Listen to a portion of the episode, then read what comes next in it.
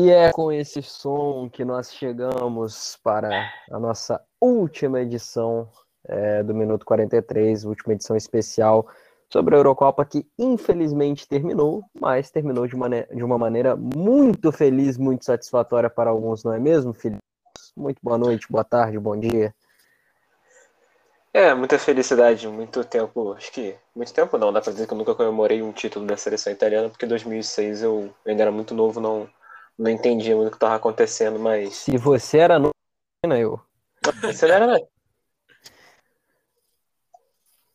Bom, é, a Itália, com certeza nossos, nossos ouvintes assistiram, derrotou a Inglaterra nos pênaltis, 1 a 1 O Luke Shaw fez o Luke Shaw melhor lateral esquerdo da temporada, tá, senhores? Fez o gol que abriu o placar para a Inglaterra logo de cara aos três minutos é, no, aos três minutos de jogo. A Itália empatou no segundo tempo, com o gol marcado pelo Bonucci. O jogo foi para prorrogação, foi para os pênaltis e nas penalidades a Itália acabou se sagrando campeã da Eurocopa pela segunda vez na sua história. A Inglaterra segue sem títulos. Marcos Ancheta, muito boa noite. Boa noite. É, eu, eu tô numa posição legal porque antes da final, já depois da minha Bélgica eliminada, eu tava torcendo pelo bom jogo e eu gostei do jogo. Talvez a Itália tenha, por exemplo, jogado menos do que eu imaginava, mas o jogo foi bom. Então, pro bem do futebol, todos felizes. Todos felizes? Não, não sei muito bem, não. Acho que, inclusive, a maioria de Wembley saiu um pouco triste, mas. Não, enfim. todos entre nós três que eu digo. Ah, aí, aí tudo bem. É, bom, Itália campeã, né? É, é, o que eu falei, né? Eu, eu antes da, da final, quando a gente gravou aqui o episódio entre semi e entre a decisão, é, eu falo uma final entre é, a redenção, entre uma possível redenção da seleção inglesa, que, enfim, todos sabiam, estava muito pressionada, a questão do It's Coming Home não era só pelo meme, não era só pela, pela canção, mas também porque a Inglaterra sente essa carência de voltar a conquistar um título. A Itália não conquistava um título desde a Copa do Mundo de 2006, mas é, nem se compara aos 55 anos do, do título mundial da Inglaterra em 1966. É, e é, era a final da redenção inglesa contra a reconstrução italiana. A Itália que a gente lembra, ficou de fora da Copa do Mundo de 2018, é, é um trabalho péssimo do Giampiero Ventura, muitos falavam que essa seleção tinha acabado, que essa seleção chegou ao seu fundo do poço, e impressionante como que o trabalho do Roberto Mantini conseguiu reconstruir tão rapidamente e tão eficientemente essa seleção italiana que sai de um ano onde ela ficou de fora de uma Copa, onde acabou não se classificando para um Mundial, e três anos depois acaba se tornando campeã europeia, é, enfim, batendo a Bélgica, que foi a terceira colocada da última Copa do Mundo, batendo a seleção espanhola, que, por mais que não viva lá seus melhores momentos, é uma grande seleção, e eliminando, é, eliminando, né, vencendo a seleção inglesa é, numa final em Wembley, na casa da Inglaterra, repetindo o feito da seleção portuguesa em 2016. É, a Grécia, que em 2004 também tinha ganhado exatamente sobre Portugal, a Itália repete esse feito de vencer uma final na casa do seu adversário.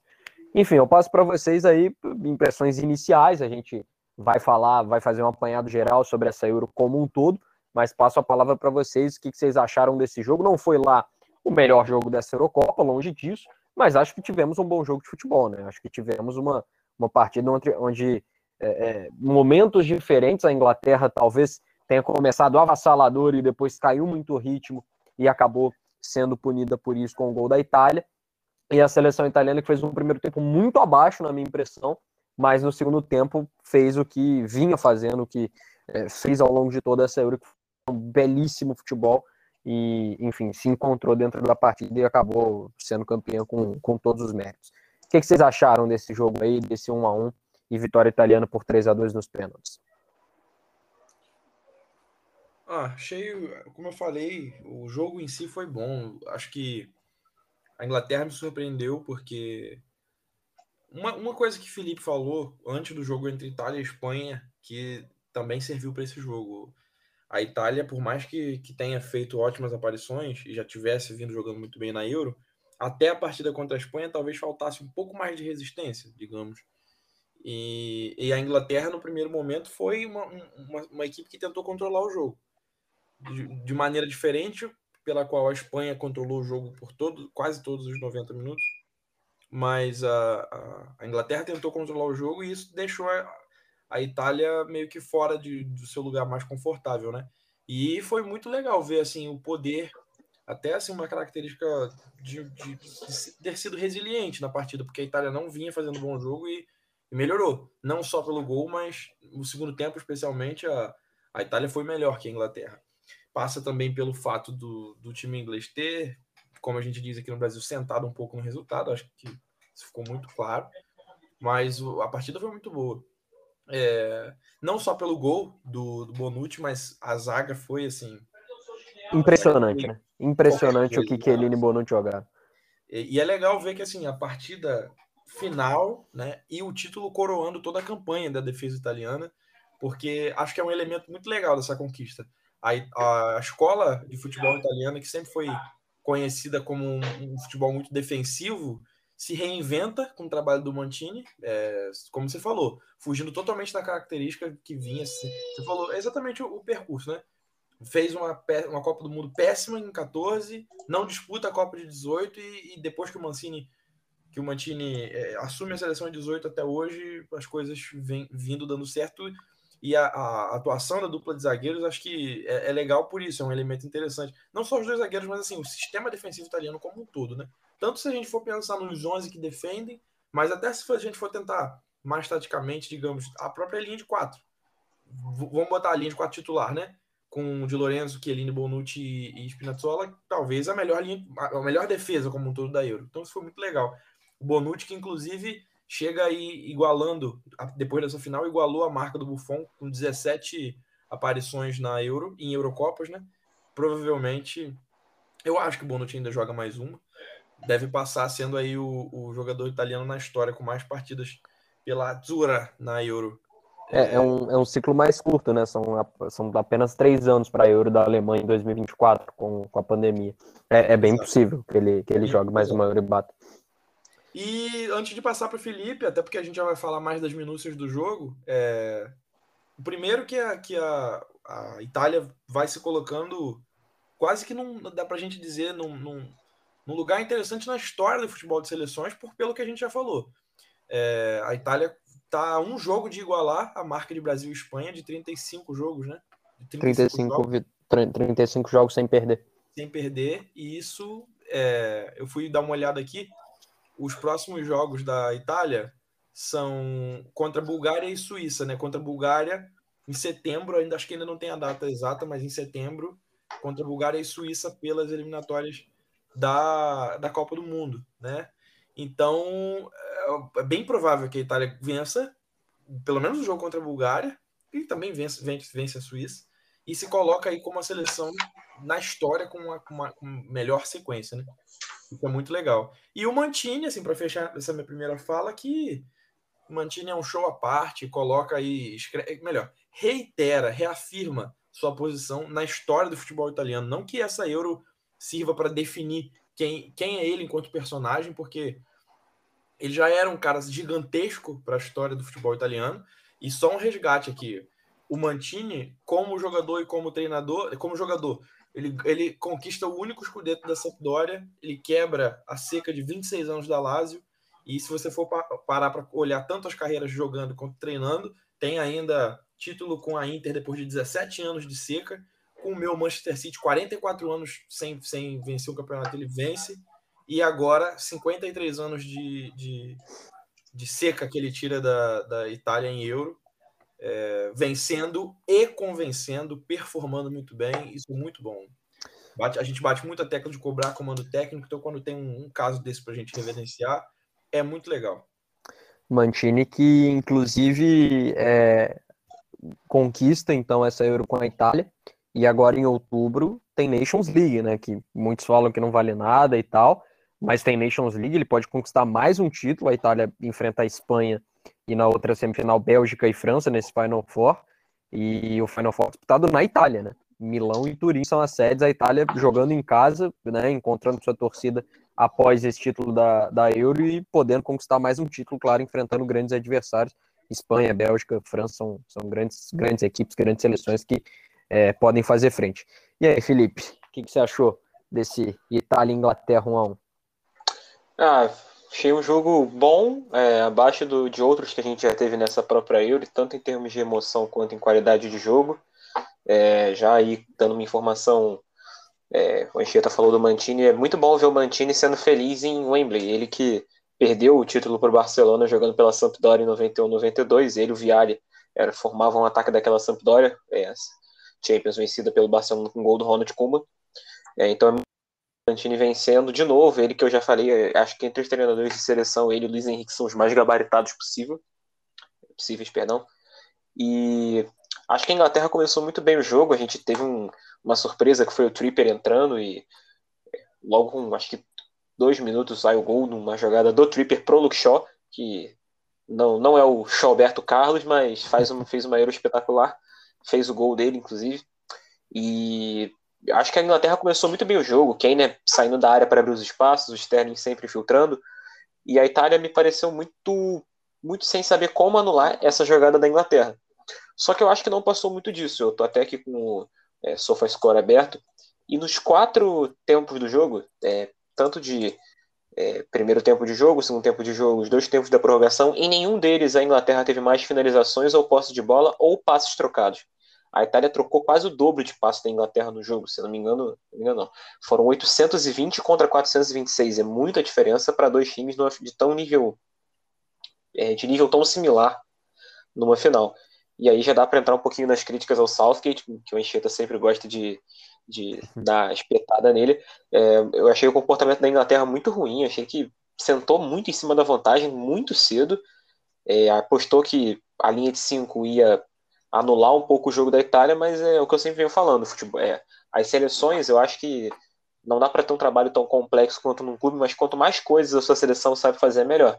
E a Itália mostrou que sabe jogar de igual para igual contra a Bélgica, que sabe se impor contra um time mais fraco, é, como a primeira fase toda, que sabe suportar um time que joga melhor que ele, que foi o caso da Espanha, e que sabe reagir num jogo grande, com pressão, jogando fora de casa, né? Porque afinal foi um Wembley contra a Inglaterra, e a Itália soube lidar com essa pressão e fez um segundo tempo muito bom para mim. É, como o Guevara já comentou, a, a, a Euro dos dois zagueiros, tanto Bonucci quanto Chiellini. Chiellini até é um pouco acidentada por algumas lesões, mas é, eu que sempre gosto de criticar o Bonucci, a Euro dele é irretocável, é um zagueiro muito bom. É, e o Chiellini faz uma final soberba, eu até falei. É, a gente vê a Itália atacando e o Chiellini aberto, às vezes quase como um lateral esquerdo, subindo, é, já com 37 anos, precisando voltar. A falta tática que ele faz no Saka é, é, é absurda. É, é, o jogador que tem a exata, exata noção do que ele tem que fazer para ganhar uma final e um jogo desse tamanho. É, o Guevara, que acompanha bastante Juventus, acho que ele vai lembrar de Juventus 3, Atlético de Madrid 0, que a partida que o Chiellini faz é, é assustadora, quase como um lateral esquerdo. Ofuscada, eu... ofuscada por uma um é, dos históricos do Cristiano Ronaldo, mas o jogo do Querini é aquele dia um absurdo. Ah, o Conte, o Conte não, perdão. O Alegre joga com três zagueiros e o Querini faz esse zagueiro na esquerda subindo. Então, acho que é muito bom aí para coroar a Euro desses dois. É, Federico Chiesa, já dando aí um spoiler, o, o, grande destaque dessa Eurocopa. É impressionante o que é bom de que o que o Federico Chiesa é, vai bem no alto, é forte, consegue girar em cima da marcação, é rápido, tem drible, parte para cima, chuta muito bem. É, obrigou o Pickford a fazer uma defesa absurda. Então, acho que a Itália fez um jogo fez o jogo ao seu melhor estilo, é, fazendo muitas coisas, é, sabendo sair de uma pressão no começo, se impondo depois. No final do jogo, quando a Inglaterra claramente tinha mais perna, a Itália se trancou um pouquinho e também conseguiu é, não, não sofrer pressão, tanto que o Donnarumma só fez uma defesa o jogo todo e Pickford fez cinco.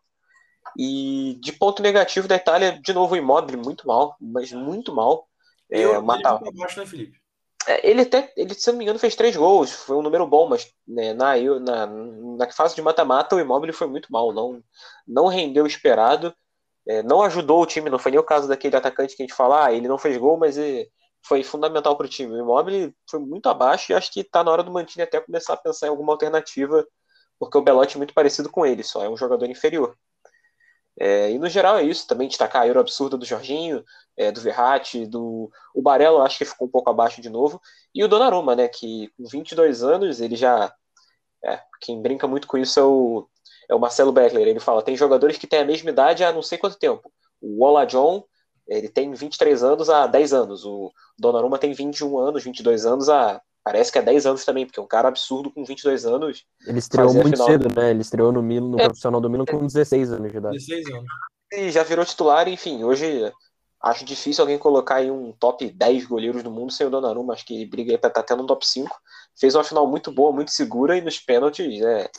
E foi eleito, foi eleito o melhor jogador da Euro. Sim, sim. Nem, até acho que foi um pouquinho exagerado, mas acho, não acho um absurdo. E nos pênaltis a gente viu que colocar dois garotos para bater pênalti contra um garoto que é muito mais experimentado, e esses garotos que entraram muito frios, é, não deu muito certo a estratégia do Southgate, ele que já tinha perdido o pênalti pela Inglaterra contra a Alemanha, que gerou uma eliminação inglesa. De novo aí os pênaltis atormentando a vida do nosso Portão do Sul. E no geral isso, o título merecido da Itália, a melhor seleção da Euro, ganhou praticamente, é, ganhou todos os jogos com exceção da, da semifinal e da final. É, teve para mim o melhor jogador, teve os melhores jogadores, teve uma, uma, defesa muito forte, teve um ataque que soube se, lidar com pressão, e teve jogadores que entra, entraram, jogadores que não são tão confiáveis assim, é, leia-se Bernardeschi, e esses jogadores entraram e cumpriram bem o seu papel e acho que ah, fizeram, ah, Felipe, fizeram, uma, fizeram uma Euro muito justa. Dá até para mencionar também o próprio Emerson, né? Que não é que seja um mau jogador, mas é. ele, ele, ele, ele entrou no lugar do, de um dos melhores do time, que sai machucado, o Spinazzola, e deu conta. É, eu, eu, não, não acredito que o Emerson fique no, no Chelsea, porque o esquema com, com três na defesa, o Marcos Alonso ele acaba rendendo muito mais para ser um reserva do time. Mas o Emerson é um lateral muito correto. É um, é um jogador que, se entrar numa partida do Chelsea hoje, eu não tenho medo nenhum de, de pensar, putz, aquele ele vai ser o lado frágil do time. Claro que ele não é o Tio e nem ataca tão bem quanto o Alonso, mas é um lateral muito correto. Acho que qualquer equipe aí do futebol mundial de segunda prateleira que pegar o Emerson para ser um titular vai estar tá, vai tá bem servida. E legal ver que, que, que, ele dá indícios de funcionar, como você falou. Não, não vai atacar como um Roses da vida, mas pode funcionar num esquema jogando como ala, como pode fechar uma linha de quatro ali. A Itália jogou assim. Uhum. É, bom, final dessa Euro, então, falando agora um pouquinho mais sobre a Inglaterra, é, quatro seleções terminaram essa Euro invicta. Vocês conseguem falar de cabeça quais? Além, obviamente, de Itália e Inglaterra? Hum, a Espanha perdeu, a Bélgica perdeu. Provavelmente são seleções que caíram antes, né? A Espanha não... A, a Suécia. A Espanha, não chegou a... a Espanha não chegou a perder. A Espanha é uma pra... das que terminou invicta. A Espanha não perdeu para a Suécia? Não, a Espanha empatou com a Suécia em 0x0. Ah, é. ah, então foi, foram as duas finalistas e. A Espanha e mais quem? Você diz. Bom, a. A França. A França. A França. Três, é, três jogos na fase de grupos, dois empates e, e uma vitória, e o empate contra a Suíça que acabou é, eliminando a, a, seleção francesa. É, por que, que eu estou destacando isso? Porque a Inglaterra é, é incrível, né? É, enfim, claro que é uma piada, claro que é um meme, às vezes não é tanto, mas a seleção inglesa, de novo, nada, nada, nada e morre na praia, porque fez uma grande Eurocopa, é, não do início ao fim, a Inglaterra começa questionada, começa com problemas, a fase de grupos é uma fase de grupos bastante questionável, é, o jogo contra a Croácia teve ali 20 minutos bons e o resto do jogo muito abaixo, a Croácia poderia inclusive ter empatado o jogo, o próprio Zlatko Dalic, treinador da Croácia, fala, é, e acho que corretamente na análise dele, de que a seleção é, croata merecia sorte melhor naquela partida, contra a Escócia é um jogo fraquíssimo da Inglaterra. A Inglaterra encontra muitos problemas. A Escócia que a gente viu que é um time que tecnicamente é bem fraco e consegue segurar um 0 a 0 em Wembley. E o jogo contra a República Tcheca até foi um pouco melhor. A Inglaterra poderia até ter feito segundo ou terceiro gol. É, mas o time inglês deslanchou no mata-mata. Acho que dá para dizer isso.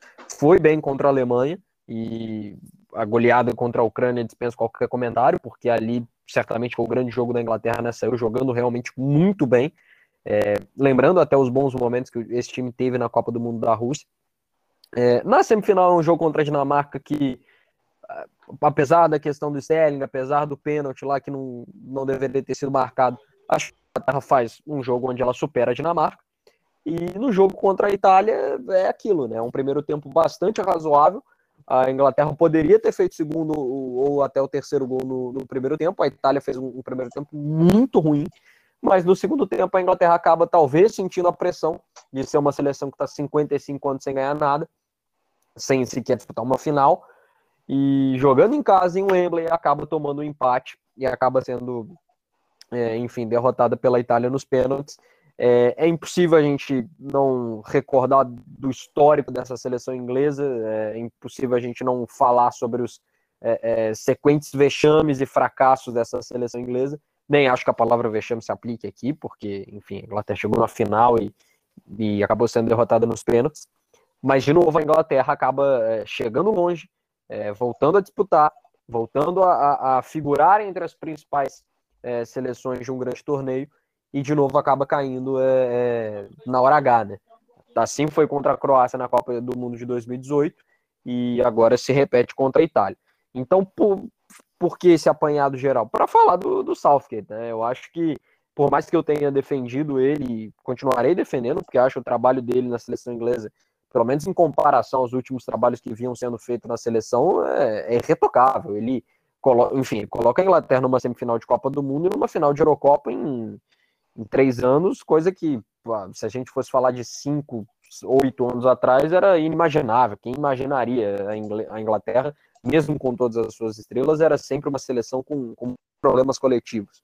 É, mas ao mesmo tempo que eu defendo o trabalho dele na seleção inglesa, o trabalho de renovação, também de reconstrução, né? Porque é uma Inglaterra muito diferente. Eu trouxe aqui é, no, no, último episódio aquele jogo em Manaus entre Itália e Inglaterra, é, de como que essas seleções mudaram, de como que esses times se renovaram e trouxeram vários jogadores jovens e muito talentosos, é, mas por mais que o trabalho seja bom, por mais que ele realmente tenha colocado essa seleção inglesa de volta no cenário da, não das grandes conquistas, mas das grandes competições, do, dos grandes momentos do futebol, não dá para deixar de falar de como ele erra na final, é, tanto pela postura do time no segundo tempo, tanto pelas escolhas na disputa de pênalti. O próprio Grealish, ele rebate um comentário do Keane, é, que fala que se você é o Grealish, se você é o Sterling, você não pode deixar é, meninos baterem pênaltis como o Saka, como o Saka e o, e o Sancho bateram, e o próprio Rashford. O Rashford já nem fala tanto porque ele bate pênalti no Manchester United e bate bem, mas apesar do Bruno Fernandes bater todos os pênaltis.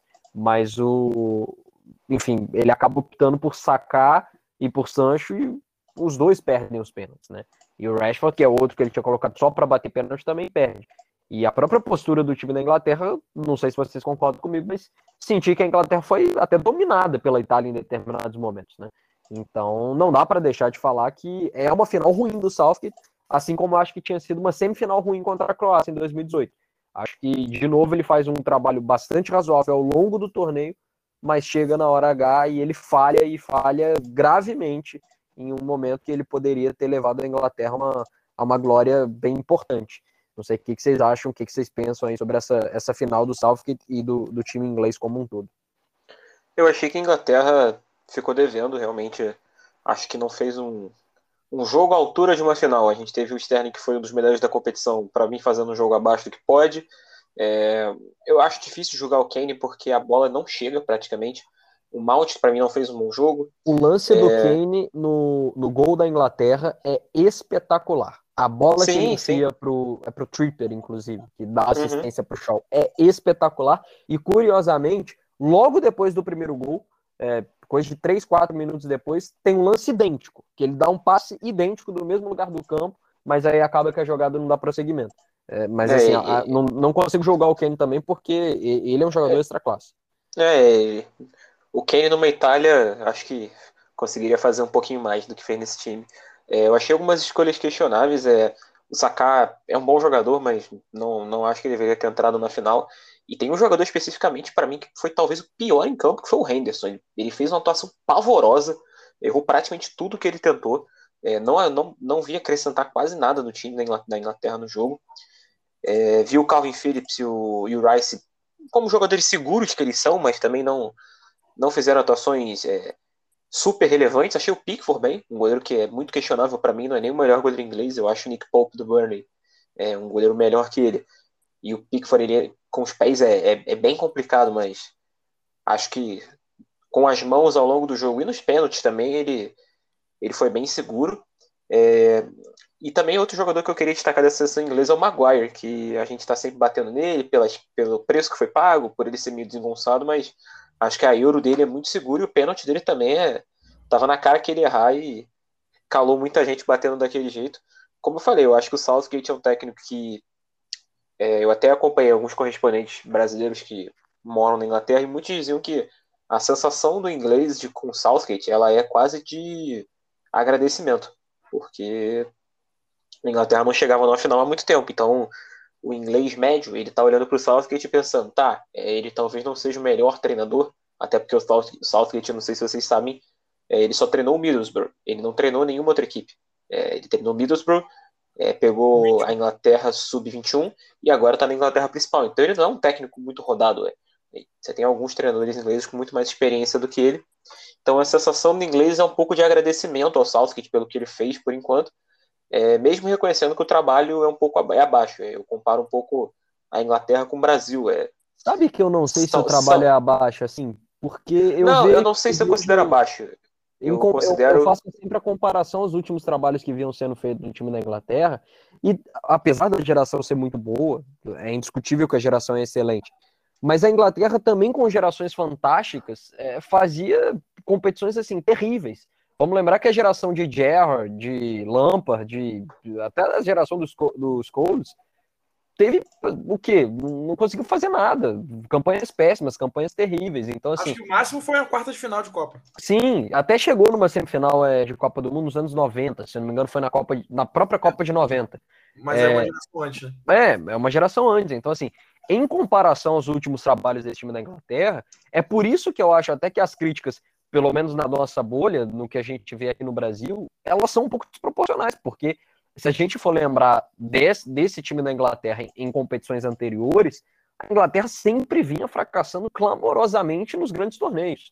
Na Copa de 2010 tem aquela polêmica do gol da Alemanha que é, é, da, do gol que a Inglaterra faz que do, do Lampard que entrou e acabou é, que a arbitragem errou ali.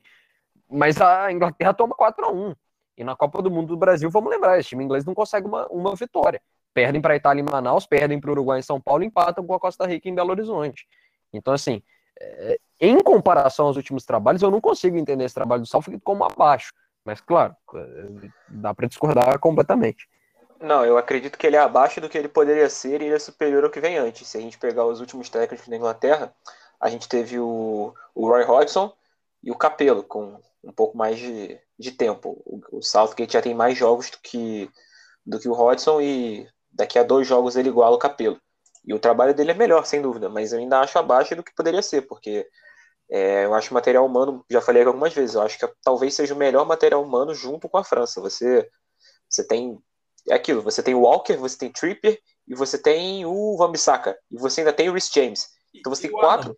E o, Arnold. E, o, e o Arnold. Olha isso, você tem cinco opções de lateral e direito muito competentes que acho que a maioria das seleções gostariam de ter. Você tem é, Luke Shaw e Tio, você tem então. Maguire, Stone, você tem, eu acho que é muita opção, e na frente, então a gente nem comenta. A gente tem o Kane, que talvez seja o melhor centroavante do mundo, tem Mount, tem Foden, tem Sancho, tem Rashford, tem Eu falo muito British. sobre a Inglaterra ter três armaduras fantástico, que em formas é, é nível Willis, Mount e o, e o Madison, né? O Madison uhum. que nem foi é, pra sair. O, o Madison fez uma temporada abaixo do Leicester, mas é muito bom jogador eu acho que, até pegar o exemplo do Felipe aqui, você falou desses cinco laterais direitos que todos eles, todos, poderiam ser titulares e tem nível para isso. E entre eles, você tem Walker e pelo menos Walker e, e Reece James que podem também ser zagueiros. Você o tem Bissaka também. É, e o Bissaka também. Você tem o próprio Bissaka e o Tripper que podem ser alas. Você tem Tripper que também joga de lateral esquerdo. Bissaka já foi até é, homem de meio campo do, do, do, do Solskjaer, assim como o Daniel James também já foi homem de meio campo, tanto no, no Chelsea quanto antes de chegar ao Chelsea. Qual foi o outro clube? Foi o Hull, não? Oi? Foi o Hull que jogou antes? Um, clube que veste laranja. Eu tô com a imagem na cabeça, enfim. Tenha é... sido, talvez tenha sido o Hull City mesmo. Se não for o Wolverhampton. Eu acho que foi o Hull. Enfim, é, isso dá a medida do que, que é a, a geração que o Southgate tem nas mãos, que é, é, por isso que eu acho que talvez seja de fato a melhor. Entre todos os selecionáveis, não pensando só, por exemplo, de, de um elenco curto, por exemplo, de 23, eu acho que dá para você formar dois times que, se você pudesse colocar, por exemplo, numa Copa do Mundo, todos os dois seriam dois times super competitivos. Uhum. E talvez, Não, por exemplo, a França, pelo menos a curto prazo, ainda não tenha. A França tem muitos nomes excelentes, mas talvez para a próxima Copa, para 26, que é o caso, por exemplo, de, tal- sei lá, de Upamecano e de Camavinga e Guevara Ao ar, ao ar, pode me ajudar melhor com isso. Então, assim, é o o trabalho- Hernandes. o Hernandes, o trabalho do Southgate para mim, cara, é, ele vai além só do resultado. Eu, eu, dentre nossas saudáveis discordâncias, essa é uma, né? Para mim, ele é insuficiente. Não é que o trabalho seja abaixo. Eu acho que não dá para chamar, porque o trabalho é louvável e tem seus aspectos muito positivos. Acho que a renovação que o Southgate fez, talvez nenhum outro técnico inglês nesse momento faria. Isso é muita coisa. É, mas tem algumas questões envolvidas aí. Eu acho que assim, ainda que a Inglaterra tivesse saído campeã, por mais que isso seja inimaginável e que nem agora, nem se tivesse tomado a goleada, eu acredito que ele vai sair do comando técnico, porque ele foi um cara moldado pela federação. E aí passa pelo que você falou, Felipe. Ele não vai sair por essa razão. Mas se dependesse da minha humilde é, opinião, eu eu acho que ainda que a Inglaterra tivesse saído campeã, mesmo que tivesse feito uma final muito boa, analisar desempenho e analisar gestão de elenco, minutagem de jovens e tudo isso, tá na hora de trocar. Eu penso assim, eu entendo os pontos positivos e acho que talvez sem ele, hoje, a gente não teria noção de que a geração inglesa é tão boa, porque é- é- ele é peça fundamental em fazer com que esses caras promissores viessem a performar bem na seleção. Tanto aí- que ele era o técnico de alguns deles na Na Sub-21. sub-21, justamente. É, só que aí chega na, como a gente chama aqui, na hora do vamos ver, a Inglaterra pecou pela inexperiência dele e eu acho que pelo tamanho dele. assim. Aí, aí eu concordo 100%. Aí eu concordo, É. porque a- aí talvez seja aquilo que o Felipe tenha falado, é, até no, no que a gente vinha falando sobre a Euro. É, talvez o Southgate seja esse cara de fazer uma renovação, de fazer uma reconstrução até desse time da Inglaterra, porque se a gente olha pelo menos os 11 iniciais, só o Sterling é da velha guarda. Porque comparando, e talvez o Henderson que não é titular nesse time. É, talvez ele seja assim esse cara para fazer esse processo de reformulação, de remontagem, remodelagem desse time, mas talvez também ao mesmo tempo seja a hora de você ter um, um- um treinador um- de um nível um pouco maior que Uhum. possa fazer esse time realmente chegar e conquistar, né? Porque porque, chegar assim, já está chegando. Vamos lembrar que o South, que, que esse time da Inglaterra em 2018 chega numa semifinal 28 anos depois, não chegava desde a Copa de 90, e foi a primeira final de Eurocopa da história da Inglaterra, gente. Não é pouca coisa isso Não, também. não é pouca coisa. De fato, é, é assim. É porque, como, como o futebol não é só o que acontece dentro do campo, tem muito ego, tem muita coisa, isso é muito surreal. Mas é, é- seria o caso, no mundo ideal, de talvez trazer um cara mais competitivo para disputar e continuar com o Southgate na federação fazendo esse trabalho excelente que ele faz. Só que isso é inimaginável, né? Se eventualmente Claro. ele sair da Inglaterra, óbvio que ele vai treinar um- ou outra seleção ou um clube. E, e ele tem esse perfil, como o Felipe falou, ele jogou acho que por três clubes na carreira toda, enquanto ele foi zagueiro. Se eu não me engano. Ele jogou pelo Crystal Aston Palace, Villa. Aston Villa e Middlesbrough. Pronto, então, esses três clubes. É, e ele tá na. É o que eu falei, ele foi um cara moldado pela Federação Inglesa. Ele- eles construíram o Southgate de alguma maneira. Todo o trabalho que ele teve na seleção sub-21, ele assume como interino essa seleção. Depois do escândalo com o Sam Allardyce, ele assume como interino. E aí tem. é, ele ganha uma partida, e depois ele abre 2 a 0 contra a, pra Espanha, eu acho, e, e toma um empate 2 a 2 E eles optam por parar de procurar treinador, efetivam ele, e ele vem fazendo o trabalho dele e tá tudo tranquilo. Até por ser esse cara tão específico e tão bem modelado para para treinar a seleção inglesa, eu não sei se um outro treinador agora faria um, manteria o nível desse trabalho. Porque é, é uma situação muito específica, muito peculiar. É, é- é- tudo ali tá dando certo, claro, ainda faltando a- a- você chegar na hora H e conquistar, é, é- é óbvio, ainda mais para uma seleção que talvez não seja tão tradicional, mas que tem muita pressão até pela grande geração que tem e pela torcida apaixonada por futebol que tem, mas é, não dá para dizer que esse trabalho é ruim.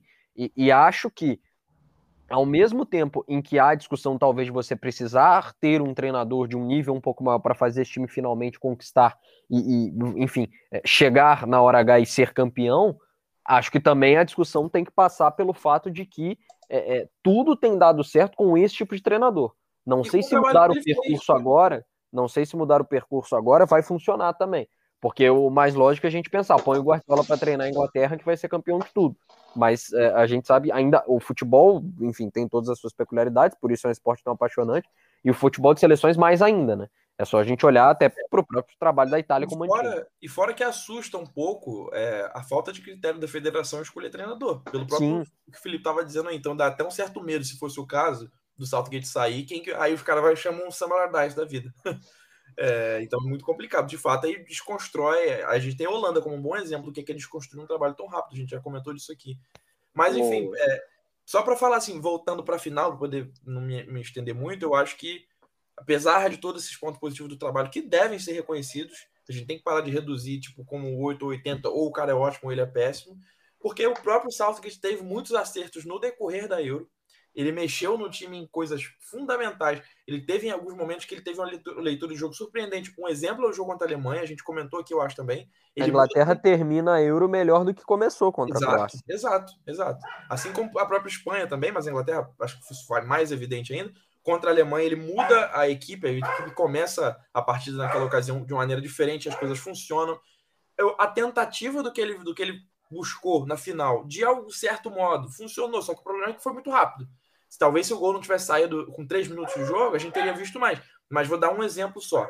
É, eu não imaginei que ele fosse vir com Walker e Trippier pela direita. E se vocês observarem, em no mínimo três, três ocasiões no primeiro tempo, você tem a mesma situação ocorrendo. O Walker sai da dupla de, de sendo o terceiro zagueiro, sendo aquele zagueiro pela direita, infiltra no corredor, ao invés do Tripper dar a bola nele, porque é lógico que tanto o lateral esquerdo quanto o zagueiro vão impedir a passagem do Walker ali pelo fundo, o Tripper inverte o jogo. Numa dessas invertidas, nas costas do, do, de Lorenzo, o Luke Shaw faz o gol. E Sim. em outras ocasiões isso também aconteceu, né? Ou seja, uma coisa que ele mexeu diretamente, porque se ele tem por ali, por exemplo, por ali o próprio Saka, ou que fosse o Sancho, ou qualquer um outro, não teria essa jogada, porque não seriam jogadores para infiltrar buscando o fundo, como um lateral faz. Então, ele tem esses acertos. Mas, ao mesmo tempo, o sentar no resultado passa pelo treinador e não pelo time. Nenhum time senta no 1x0 por conta própria. Isso é comando técnico. E como o Felipe falou, eu também pontuei, foi o que aconteceu no jogo. De novo, talvez se o gol não tivesse saído com três minutos, a gente teria visto uma Inglaterra diferente. Como ele saiu numa ocasião e todos os méritos para a Inglaterra que aproveitou o espaço, a jogada era treinada, eu acabei de falar que isso aconteceu em outras situações do jogo. Foi uma falha de marcação do sistema ali, da zona italiana, ok, o gol sai, e aí ele senta no, no, no resultado. O que talvez você pensa, pô, cara, isso aí falta, mostra que talvez ele não seja o cara que vai levar a grande conquista e tal. E o lance do pênalti depois que é qualquer coisa. Isso aí, para mim, pelo menos na minha opinião, tem, eu já vi muita gente aí pelo Twitter falando que não é bem assim, relativizando mais, mas para mim não existe ele colocar dois jogadores novos e frios para bater pênalti, sobretudo colocar o Saká para bater o último pênalti, um moleque de 19 anos que nunca tinha batido um pênalti na carreira ainda em jogos oficiais. E tendo, e tendo Grealish e Sterling, que são bons batedores isso, que não, não cobraram. E outra, né? É, não dá para também a gente querer colocar isso na conta dos outros jogadores. Tipo, ah, como assim os jogadores deixaram? Porque a gente sabe que isso é, isso é, isso é treinador. Quem faz a lista de batedor não é. Isso aí é coisa. O próprio, o próprio comentário do Grealish no Twitter respondendo, rebatendo o Roy Keane comprova isso. É, eles respeitam a hierarquia ali. É, uhum. é, porque talvez no nosso imaginário de brasileiro isso não, não esteja tão presente. Respeitar o treinador talvez não seja tão aquilo uhum. que a gente imagina como coisa primária do, do, do jogo. Mas é, o comentário do Glitch comprova exatamente o que, que você está falando. Que são jogadores assim. O Henderson bate pênalti no Liverpool. O Grealish é um cara também da bola parada, parada no Aston Villa. É, o Henderson, é, inclusive, acabou saindo, né? O Henderson o, saiu. O Rashford ele entra certo. no lugar do Henderson. No lugar do Henderson, isso. E, o que é mais inexplicável ainda, porque o tinha, Henderson é um bom batedor. Ele tinha opções para escalar esses batedores e ter colocado isso assim de maneira muito crua no colo dos moleques, eu acho que é é imperdoável. Inclusive, até para encerrar aqui, é lógico que isso não é culpa dele, né? Evidente que não. Mas como foi lamentável o que a gente viu acontecer nas redes sociais dos três, né? Sim. Tanto de, de, de Sancho, quanto de Rashford, quanto de Saká, é, mostra que esses energúmenos e abjetos é, não estão só aqui no Brasil, né? Que encheram as redes sociais dos, dos moleques de comentários racistas, injúrias raciais e tudo aquilo. É, e também o que aconteceu antes do jogo, né? Aquela, o que ele Sim, quebra é, eu, eu costumo, Anchieta, eu costumo dizer que assim, imbe, é, gente fina e imbecil tem em todo lugar, né? Não, não é só na América do Sul, não é só na Europa, no, no mundo inteiro tem gente do bem e gente do mal. E, e, as, tudo isso que você está falando comprova perfeitamente é, é, é, as cenas que a gente viu o pessoal passando do ponto muito no, antes do jogo, e mais grave ainda, os ataques é, absolutamente baixos e levianos que fizeram é, tanto ao Rashford quanto ao Saka quanto ao próprio Sancho. Não é, era por... pra, evidente que não era para acontecer, mas pelo menos mostra pra gente que a coisa não é Sim, não tem a ver claro. com a nossa formação enquanto É, não, não, imbecilidade não tem passaporte, né? É, é bom a gente sempre deixar isso muito claro. É, bom, vamos para a nossa reta final aqui de, a não ser que vocês queiram pontuar mais alguma coisa em cima da, da partida. uma coisa, que, que não é nem muita opinião, é só tristeza. Como é, como é bizarro um jogador com 27 anos como o Kane não ter um título na carreira, né? Não tem uma taça Guanabara. Não tem um. Assim, tam- também é, claro, é azar dele de nascer no, pai, no país que nasceu, mas convenhamos que o clube dele também não, não auxilia muito nessa missão, né? Enfim. É, bom, vamos então aqui para nossa parte final, porque eu queria guardar aqui esse, esse pedacinho final para a gente, ao mesmo tempo que fazer um apanhado geral sobre a Euro, melhores jogadores, grandes jogos e, e tudo mais, mas também olhar para o futuro, né? Porque eu acho sempre muito interessante quando acaba um grande torneio, e sempre que acabam esses grandes torneios, como Euro, como, como Copa, como a- até mesmo a Copa América, a gente olha para o futuro e projeta a, a sequência do, do, da situação do futebol de seleções. E em um ciclo que, por conta da pandemia, vai ser ainda mais curto, é, seria mais longo, porque a Copa do Catar vai ser só no final do ano por causa do calor lá no, no Oriente Médio. É, e com a pandemia acabou se tornando mais curto, vai ser de um ano e meio, não de dois anos.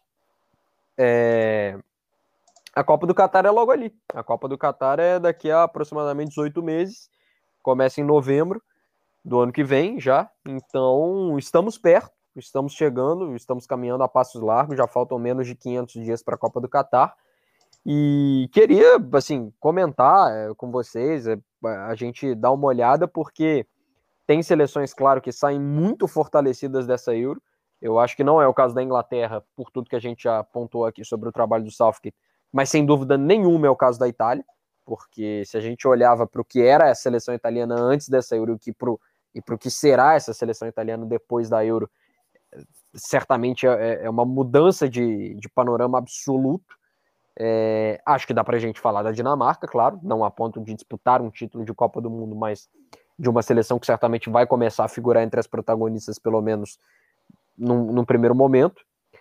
Acho muito interessante a gente falar sobre a Espanha, porque é uma seleção também muito renovada, acho que simbolizada absolutamente no Pedro, mas também outros jogadores, Ferran Torres, Oyarzabal, é, Eric Garcia, o próprio Laporte, e o Nai Simon, que, enfim, se recuperou absolutamente nessa Euro. É, dá para pra gente falar sobre a Bélgica, que talvez vá para a última Copa dessa grande geração, né? Talvez em 2026, talvez não, em 2026, certamente essa geração já vai estar tá, é, é, é, bem envelhecida. E claro, falar também sobre as decepções, porque acho que França, Portugal e a própria seleção alemã não é exatamente uma decepção, porque já se via ali com maus olhos a, a, seleção alemã nessa Euro, mas falar um pouco sobre esse futuro com o trabalho do Hansi Flick, falar um pouco sobre França e Portugal, finalistas da última Euro que decepcionaram muito nessa edição, e a própria seleção holandesa, que está sem técnico, mas que, pela história, pela tradição, também é um time que a gente tem que olhar com bons olhos. E claro, sobre os grandes Também momentos. tem uma dessa geração Euro. interessante, né? Sim, também tem uma geração bastante interessante. E claro, é, temos que falar de República Tcheca, de Suíça. Acho que Suíça também é um time bem interessante para a gente falar. É, e sobre a própria seleção ucraniana, que foi outra quadrifinalista aí. Para vocês, então, ra rapidinho aqui para cada um ter, ter um roteirinho para seguir. Grande jogo dessa Euro, qual a grande partida que tivemos, o grande jogador dessa Euro, digamos o MVP, e quais seleções saem fortalecidas e enfraquecidas para vocês, vislumbrando o Qatar 2022? Felipe, começo com você. É, você pode repetir a primeira pergunta? Melhor jogo, melhor jogador e as seleções fortalecidas e enfraquecidas. Uh, melhor jogo, jogo de se assistir para quem tava afim de fazer uma pipoca e, e, se divertir, com certeza foi França e Suíça, mas o jogo que eu mais gostei de ver foi, foi Bélgica e Itália. É, Melhor jogador? Talvez eu esteja sendo um pouco clubista, talvez, mas eu vou de Federico Chiesa. É, foi o jogador que não começou como titular, no mata-mata, para mim ele foi, é, se não o melhor, um dos melhores em campo em praticamente todos os jogos. Em, foi o cara que guiou um pouquinho o ataque dessa Itália, que às vezes parecia o ponto que faltava ali um pouco de brilhantismo. E acho que a Itália sai muito fortalecida, óbvio, foi a campeã. É, a Euro de Portugal, com todo respeito à seleção portuguesa, mas não me decepcionou, porque eu não esperava muita coisa, ainda mais enfrentando a Bélgica, que, como você disse, está indo para uma reta final de uma geração muito boa, que não vai ser campeã de nada, muito provavelmente. Acho difícil que venha sair com Vertogen, Alderweireld, Vermaelen, todos esses jogadores mais envelhecidos ainda. Acho que a França se complicou um pouquinho. É um trabalho que todo mundo olhava antes e falava: essa França ela não, ela não é brilhante, mas ela é consistente e ela se mostrou não tão consistente nessa Euro. A Inglaterra segue o trabalho de renovação, mas eu acho que uma derrota na final pesa muito. É, das seleções menores, eu acho que a Suíça e a Suécia mostram aí que são, são competitivas, não, não, não nunca, nunca é exagero, mas dificilmente farão campanhas muito longas em Copa do Mundo, mas se mostram times. É, se, se caírem no grupo do Brasil, eu acho difícil alguém chegar e falar, pô, é vitória fácil. É, Acredito que a Alemanha e a Holanda precisam, e Portugal também, precisam olhar com muito cuidado o que estão fazendo, porque Portugal principalmente tem uma geração muito boa e talvez esteja desperdiçando um pouquinho de tempo com o treinador atual Fernando Santos, que não vai ser demitido. Eu acho muito difícil, com exceção da Holanda, que alterou recentemente, e a Alemanha, que já havia é, planejado alterar, acho muito difícil qualquer uma das seleções trocar de técnico, uma das grandes pelo menos.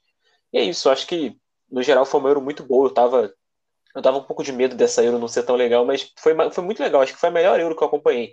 Com certeza foi melhor do que a Euro passada, que, enfim, é, a gente teve uma seleção na final que praticamente não ganhou nenhum jogo. A gente teve Gales, que foi uma história legal, mas não era um time tão talentoso quanto a Dinamarca, que eu acabei esquecendo que foi a grande história da Eurocopa. Merecia sorte melhor contra a Inglaterra, apesar de não ter jogado bem. E, e acho que no final é isso. Acho que ficou tudo tudo no seu devido lugar. A Itália mereceu ser campeã, a Inglaterra mereceu chegar na final. A gente teve uma seleção menor chegando longe, teve as seleções grandes caindo no começo. Tivemos um artilheiro inusitado, Patrick Schick. É, na verdade, o artilheiro foi o Cristiano Ronaldo, porque eu descobri que o critério de desempate é o número de assistências. É, é, totalmente. Beleza. Se você não quer dar o prêmio para os dois, você vê quem. Talvez. Quem jogou menos, né? Quem teve menos minutos. Não, eu acho que. Assim, beleza, você quer. Acho justo, mas Talvez quem, quem avançou mais poderia ser, enfim, é, acho que o número de assistências não é um critério tão bom, mas também é bom destacar aí a Euro do Patrick Schick, muito boa. O, moralmente o artilheiro dessa Euro, junto com o Cristiano Ronaldo. Eu acho que, é, tá, melhor, vou, vou com o Felipe, melhor jogo para se assistir, França e Suíça, que teve o jogo que teve de tudo. É um jogo que não vai sair da minha cabeça durante anos, assim. Tudo, teve de tudo naquele jogo. É, e, taticamente, o jogo mais gostoso de se assistir, apesar da eliminação da Bélgica, foi Itália e Bélgica. É um, um jogo onde as duas seleções estão dentro de suas propostas, jogam bem, mas no futebol só um sai, sai vitorioso, a vaga é só ir ficar com uma delas. É, o melhor jogador, eu vou dar, eu vou com o Sterling, porque acho que tem Ele não podia perder essa oportunidade. É né? evidente que tem o mérito dele, mas também tem a questão de, de, de sei, de, ele, ele é o cara de confiança do Southgate e performa assim, né? Mesmo com, com as mudanças ao longo da, do time, do 11 inicial e da maneira, das estratégias, ele, ele foi um jogador muito importante durante toda a Euro. Acho que não tenho dúvidas que, que foi o jogador mais importante da Inglaterra. E eu acho que só discordo muito de, de, de terem dado o melhor jogador do torneio para o Donnarumma, que talvez tenha sido o melhor goleiro do mata-mata. Mas é, acho que não tem, não tem muito absurdo. Eu né? confesso que para mim o Donnarumma, por melhor que tenha sido a Euro dele, tá? Foi excelente, é o herói do título, foi ele que pegou é, é, os pênaltis que fizeram a Itália ser campeã, mas com toda a sinceridade do mundo, para mim o Donnarumma não foi nem o melhor goleiro dessa Euro. Para mim o Sommer foi superior a ele. No, no, no, no, que, no tempo que o Sommer jogou e no tempo que o Donnarumma jogou, para mim o Sommer teve um nível ainda maior que o do Donnarumma.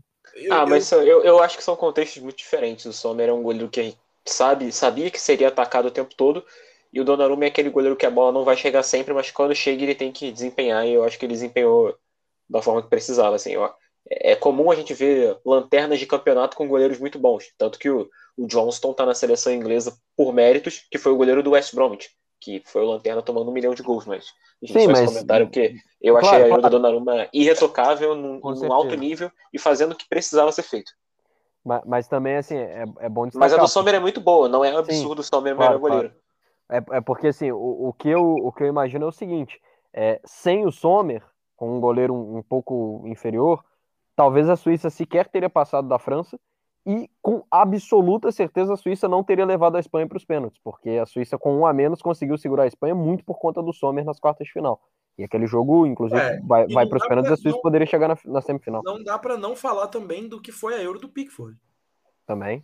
Foi Acho assim. passa. Foi, Acho um pouco abaixo dos dois, mas certamente É. dá para citá-lo. É, eu também eu tô com o Felipe. Acho que Henderson e Pope poderiam ser titulares no gol da Inglaterra. Não sei se o Pickford seria O, titular. o Henderson estava até lesionado, mas o Pope, eu, É, digo assim, tendo todos, É. né? é, o Pope seria meu titular. Mas, o, mas, por exemplo, o pênalti que ele pega do Jorginho, é a leitura que ele tem ali é uma coisa. Quando, quando, ele, quando aconteceu o lance, eu pensei, por isso que eu tô aqui torcendo e o Southgate que é o treinador. Porque talvez, ainda que eu goste mais do Henderson e do Pope do que dele, é, ele, ele seria o único que teria aquela leitura. Que o mérito ali é total dele. Eu não acho demérito do Jorginho. É, e a outra, qual, Felipe? Ah, sim. É, prognósticos, né? Cara, acho que dá pra falar que todas as seleções das oitavas têm coisas boas pra frente. Todas, todas, até as menores. Porque Eu acho que Portugal não tem, não, hein? depende, se trocar o treinador, Então, mas não vai trocar, É. então. é. E É. a Holanda só tem porque não tem como Porque piorar o já trabalho não- do já De Boer. sabe. Exato, exato. Porque É, já, Holanda- acaba- já trocou. Se não no caso tivesse trocado, Holanda, também dá pra porque não vão, não vão contratar Eu- de novo a mula. Eu nem confio tanto no Vangal, mas acho que pior que o De Boer não, não tem como ficar. É, o Vangal é um cara. Tomara que com ele vale a máxima do vinho, né? Que quanto mais velho, melhor.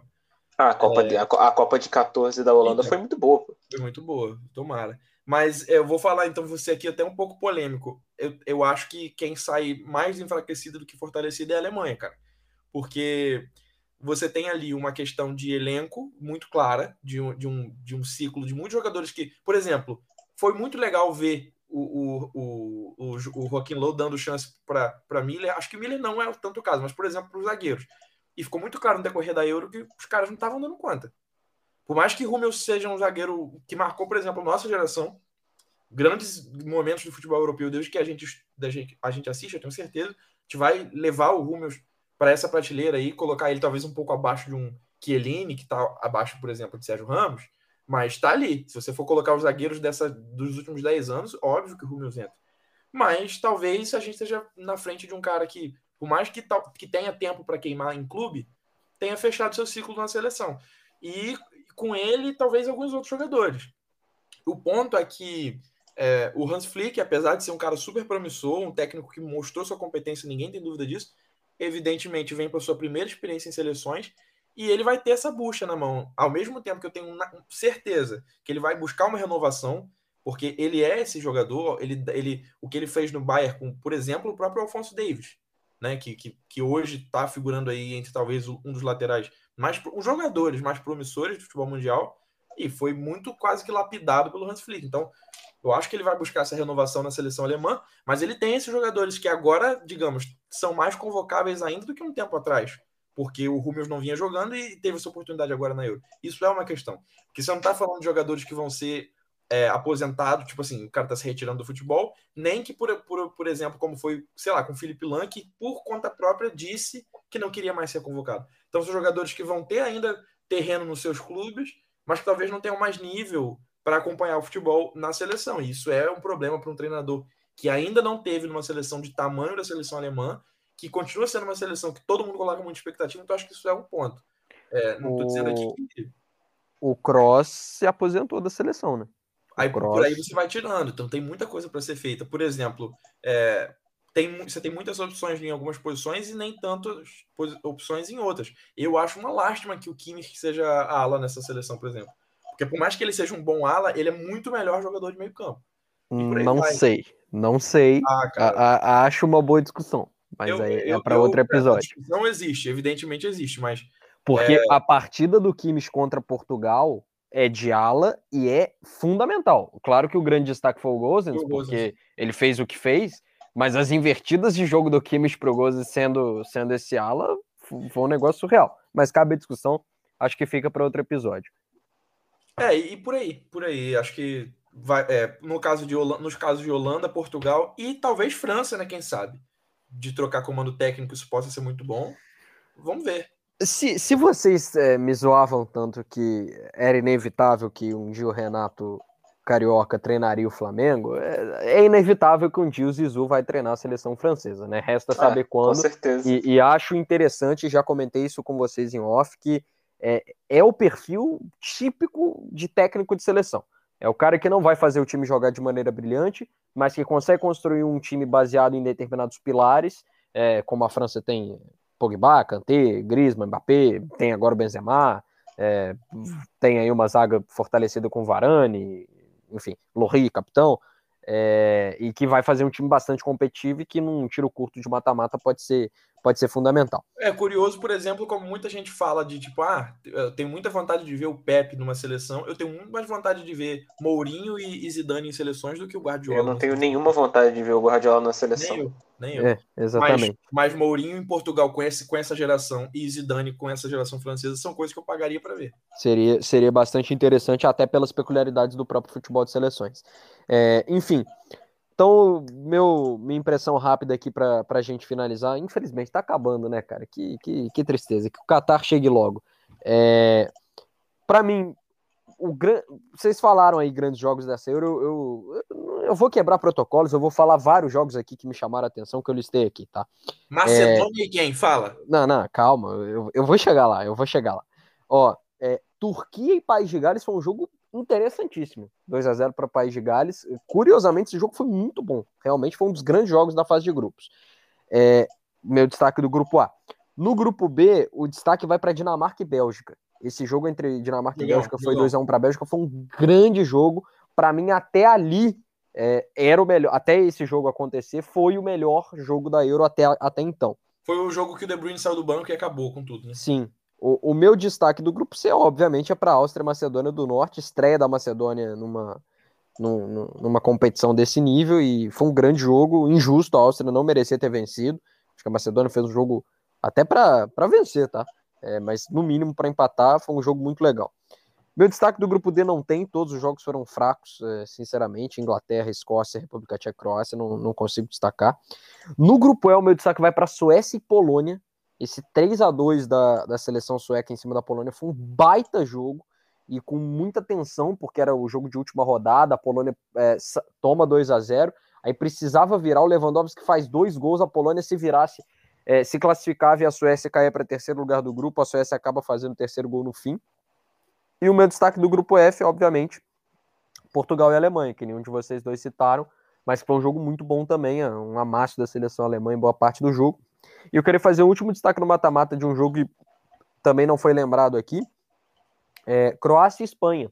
5 a 3 para a seleção espanhola nas oitavas de final. Foi um jogo muito bom também e com altos índices de tensão também, porque a Espanha vencia esse jogo por 3 a 1 até os 85 minutos. E a Suécia faz um aos 85 com Orsic e outro aos 92 com Pasalic, 3 a 3 Na prorrogação, a Espanha faz mais dois gols.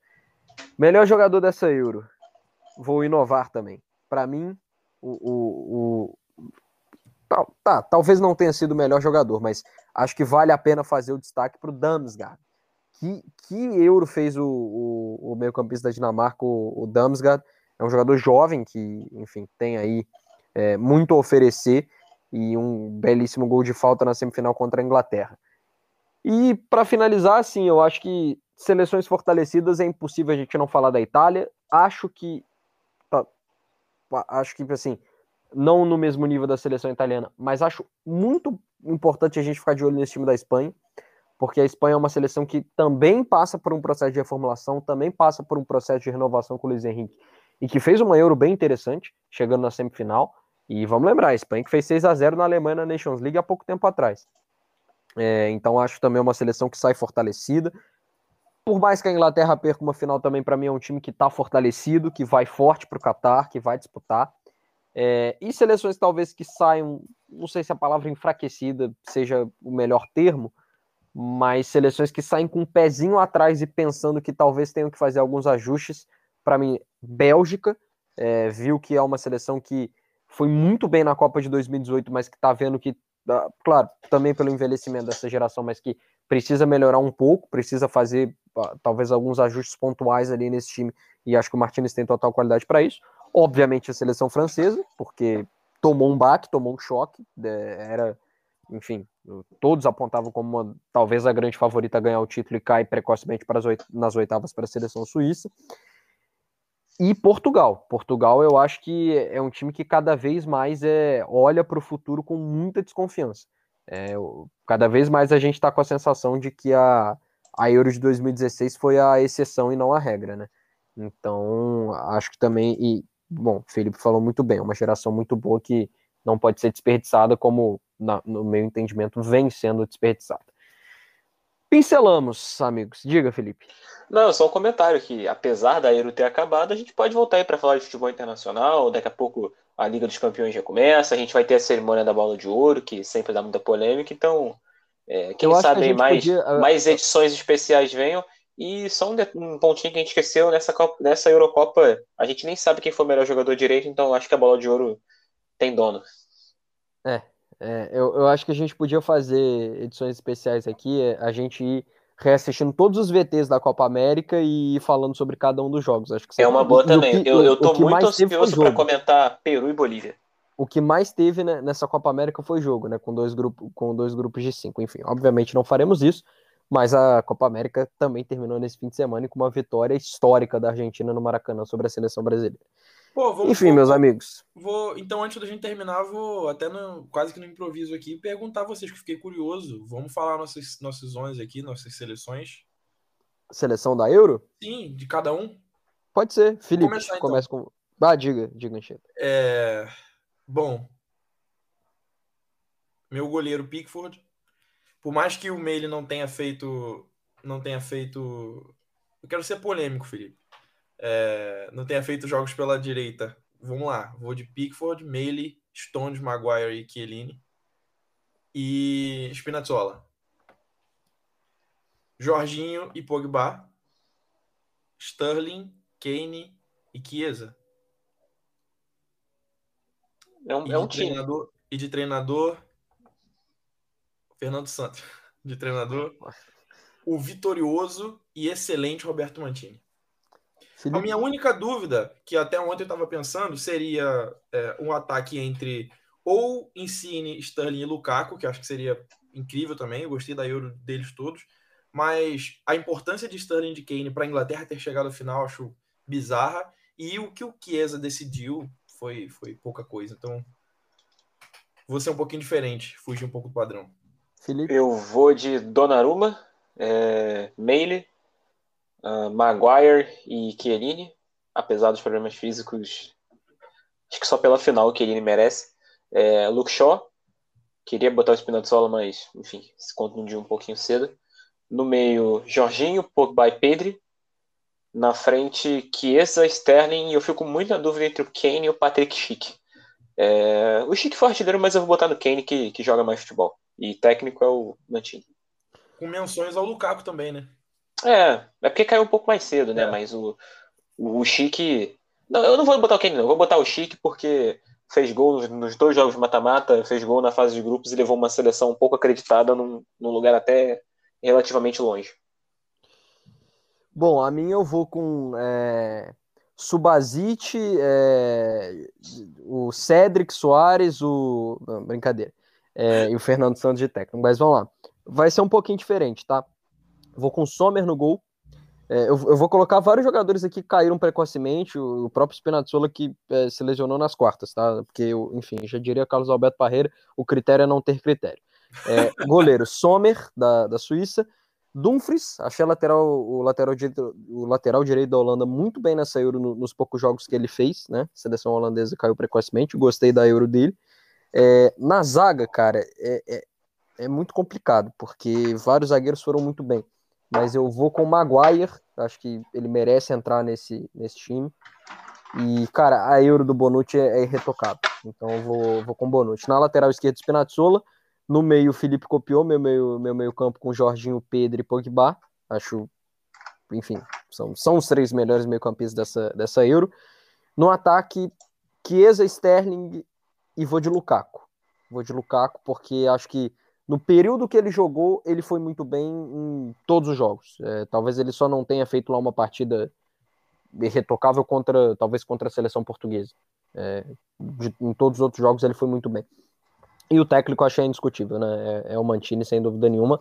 Com menção honrosa para o Casper Hillman da, da Dinamarca, um grande trabalho dele na seleção dinamarquesa, não só nessa Euro, como antes também, já, já vem fazendo um trabalho muito interessante nessa, nessa seleção dinamarquesa. Bom, é, é isso. Encerramos, pincelamos. Mais alguma observação? Não. Nenhuma. Quem, quem, então, sem, sem nenhuma observação. A observação. Eu, diga. Começamos a contagem regressiva para o Catar.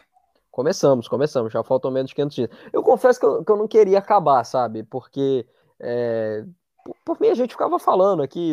É, vamos fazer edições especiais sobre a Euro de 2016, depois a de 2012. a gente vai pegando edições históricas da Eurocopa, porque, enfim, gente, estamos é, encerrando aqui, esticamos um pouquinho o tempo, mas queria agradecer a vocês dois, é, principalmente, é, edições especiais aqui, foram sete, estamos encerrando aqui a nossa última, porque Cara, é, é, é sobre. No, no, primeiro episódio, quando a gente abriu e a gente deu lá os nossos destaques principais sobre esse início de Eurocopa, eu lembro que o que eu tinha falado era até um pouco clichê, que eu fui lá falar sobre o meu destaque, eu falei.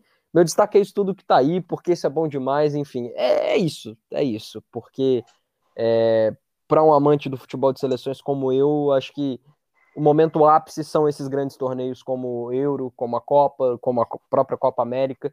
Então foi muito legal é, estar aqui ao lado de vocês dois é, durante esse tempo falando sobre Euro, porque é um momento muito bacana do futebol e, e acho que o, o, nosso coração bate mais forte quando, quando nós temos esses grandes eventos, especialmente no contexto que tivemos, é, ainda em meio a uma pandemia trágica, mas é, é, podendo vislumbrar um futuro bem interessante pela frente. Então agradeço a vocês dois e até a próxima para voltar falando aqui sobre, sobre algo que não seja o, Clube da Gávea, digamos assim.